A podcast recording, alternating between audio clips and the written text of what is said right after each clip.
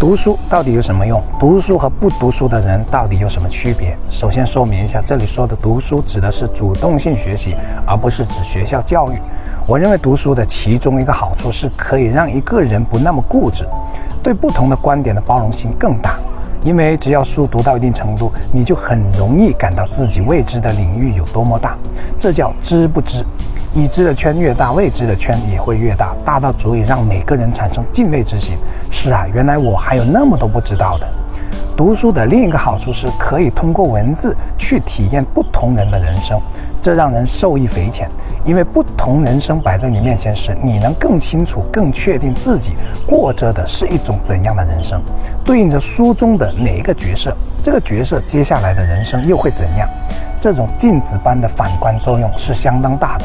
如此一来，我们便更清楚、更确定自己想要过一种怎样的人生。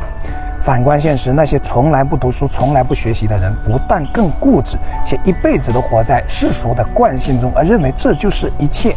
其实，大多情况下都是活给别人看的，甚至一辈子都没有为自己真正活过一天，因为他们永远都在向外看、向外求，而从未向内观去触达心灵深处。当然，一个人越活越明白的这个过程，我相信是要经历内心的反复斗争和漫长的孤独的。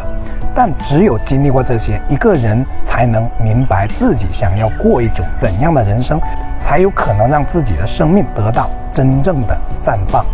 我是谢明宇，关注我，一起悟人生。